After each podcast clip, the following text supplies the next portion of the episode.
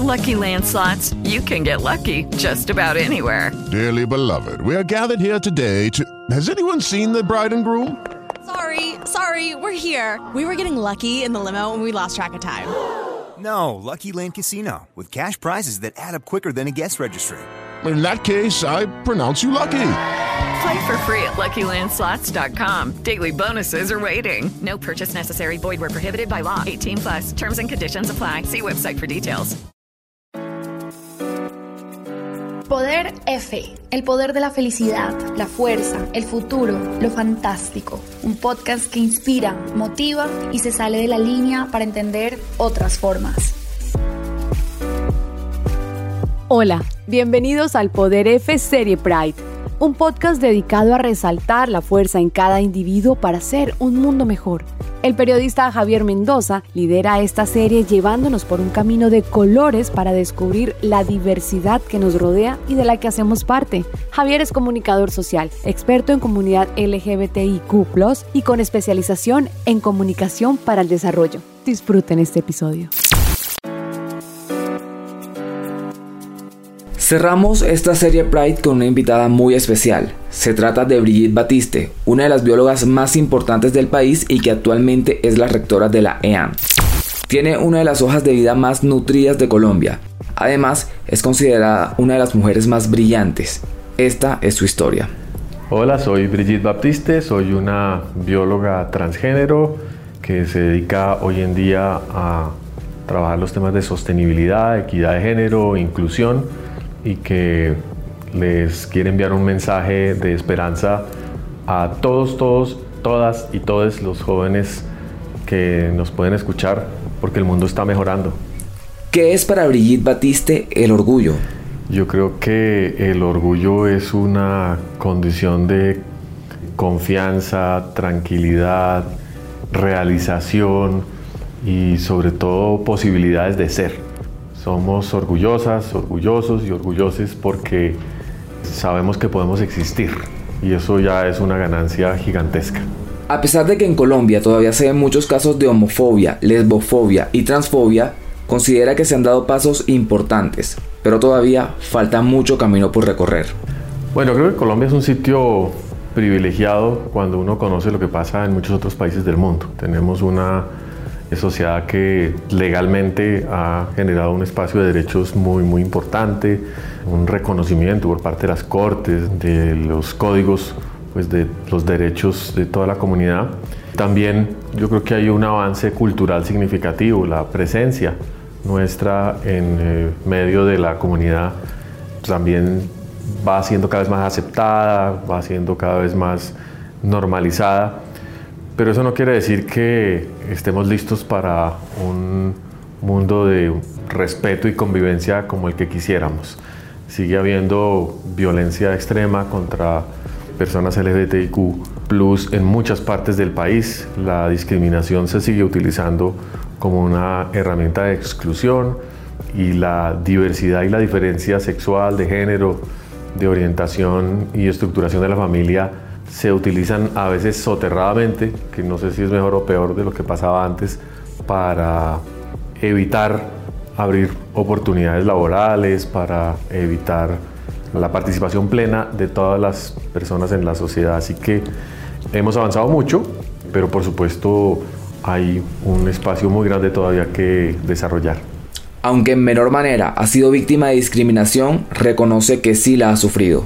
Bueno, he sido muy afortunada. La violencia que he percibido o que he recibido en mi historia ha sido, digamos, leve y nunca visto en riesgo, digamos, mi integridad. Un par de veces en campo donde había grupos armados a cargo, digamos, de la inseguridad.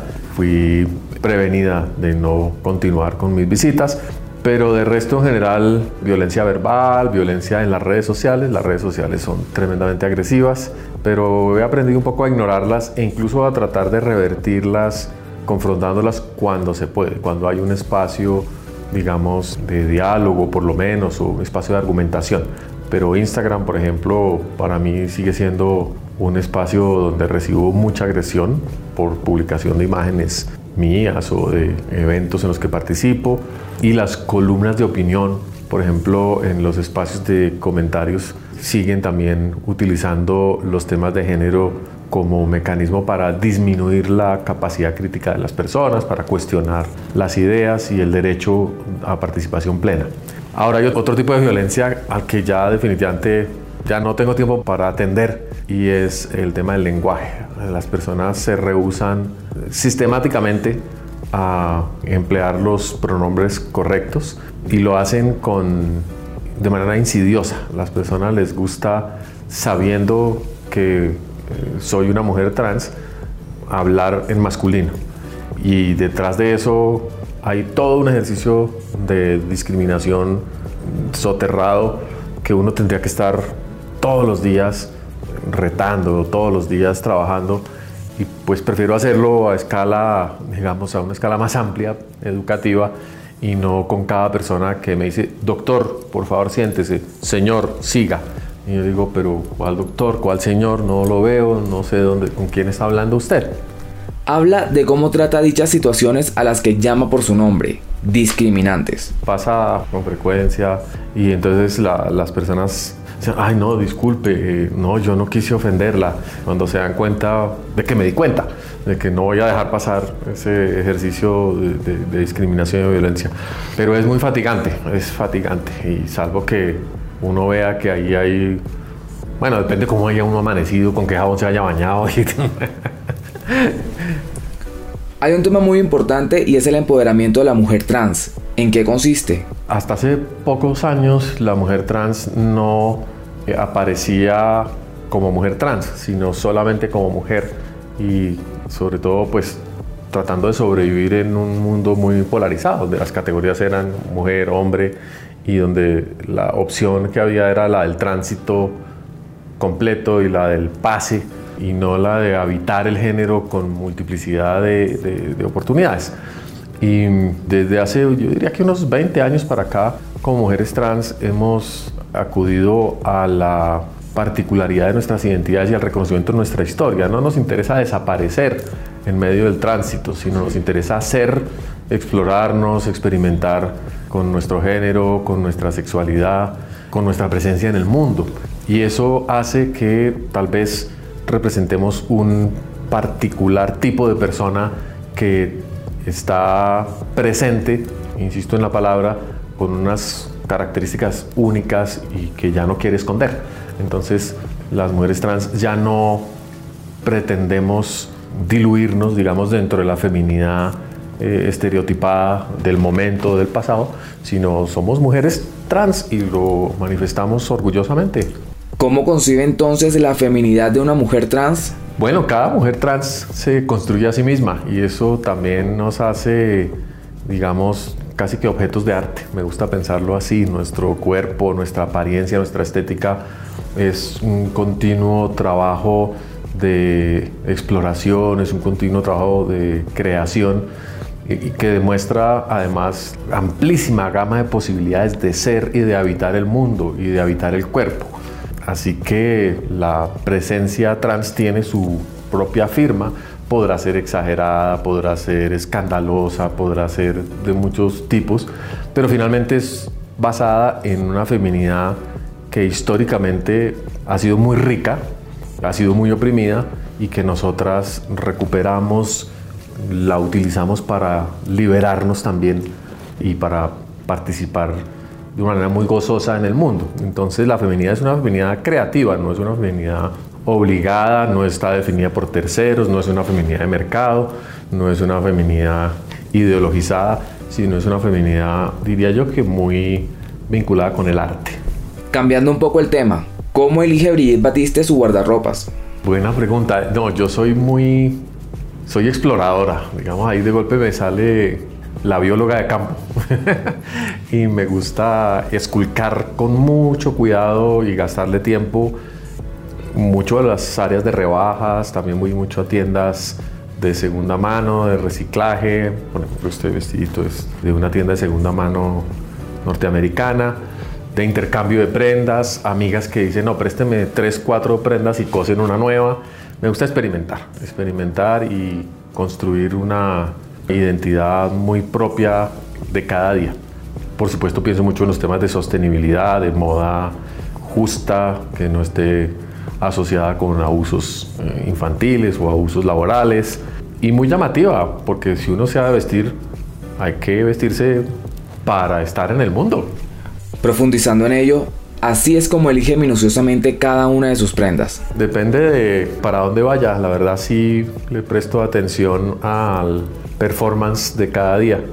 A menudo pues tengo que venir aquí a la universidad, pero si vengo a un evento público, pues escojo las prendas para hacerme visible. Soy la rectora de la universidad, no voy a pasar desapercibida con un uniforme cualquiera, sino me quiero sentir una parte destacada, digamos, de la institución y destacada de una manera simpática, de una manera acogedora, no de una manera apabullante, ni narcisista, ni nada por el estilo, sino con mucho sentido de la empatía y de, y de darle la bienvenida a las personas que sepan que aquí está la rectora y que se vistió con cariño para este evento especial.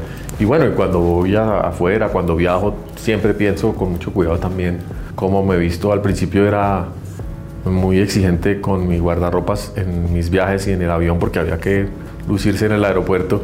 Pero por supuesto, 10.000 millas después uso zapatos tenis, chicles y camiseta para poder viajar cómoda por todo el planeta. Tampoco se salva de los piropos y nos cuenta un poco de la experiencia que vivió en un reciente viaje. En Turquía, qué maravilla, ¿no? Estuve en Estambul hace un mes y no había un hombre que pasara a mi lado y no me dijera un piropo o me invitara a muchas cosas. Cambiando nuevamente el tema y metiéndonos en su ecosistema, hay una teoría que ha causado revuelo en el mundo, la naturaleza diversa pero que sea ella misma quien lo explique.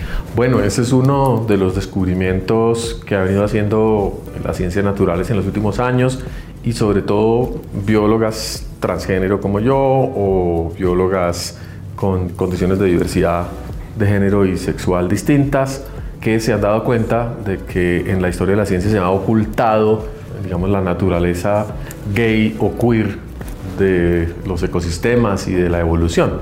Algo que Darwin ya había dicho, la selección sexual era un factor muy importante en la evolución y él después no desarrolló su argumento a fondo porque no tenía información genética. Hasta ese momento no se conocía los temas genéticos. Entonces hemos ido descubriendo que casi todos los animales y plantas del mundo tienen una faceta queer o una parte de su población que es diversa en ese sentido y que es fundamental para la construcción de estrategias adaptativas en el mundo.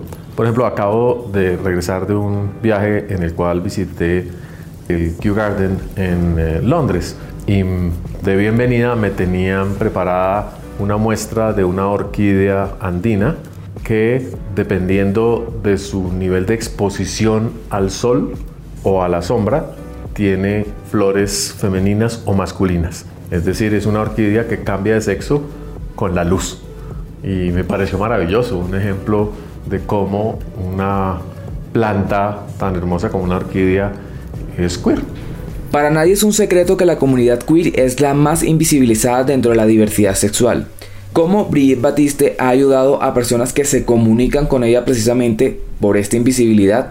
Sí, y cada vez con más frecuencia, porque lo que pasa es que estamos entendiendo que todos, todas, todos somos un poquito queer, todas tenemos un gesto erótico muy peculiar y muy único nuestro y que vale la pena tenerlo presente, que vale la pena explorarlo porque es parte de nuestra personalidad, que la feminidad y la masculinidad no son guiones estrictos que vienen dictados por el dogma de un partido o de una religión, sino que constituyen indicaciones culturales de formas de habitar el mundo. De manera que siempre tenemos la posibilidad de movernos entre lo masculino y lo femenino de una manera creativa.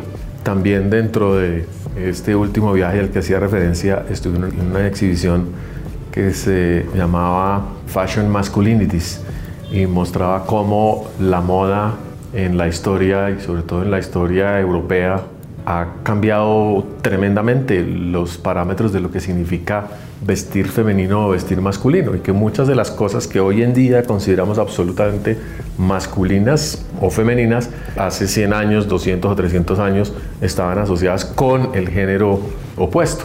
Así que la concepción de lo queer está muy imbuida en la construcción de identidad y a medida que vamos creciendo, a medida que vamos haciéndonos preguntas sobre nuestras parejas sexuales, nuestras parejas sentimentales, nuestra vida comunitaria, nos damos cuenta de que nos gusta mucha más gente de la que públicamente quisiéramos o de lo que públicamente quisiéramos aceptar. Entonces nos gustan ciertos hombres, ciertas mujeres, ciertas personas que no sabemos si son hombres son mujeres y que eso no tiene por qué ser un factor censurable, sino por el contrario es un privilegio que nos permite comunicarnos mejor, relacionarnos mejor, apreciar la belleza y el goce de estar vivos en este planeta.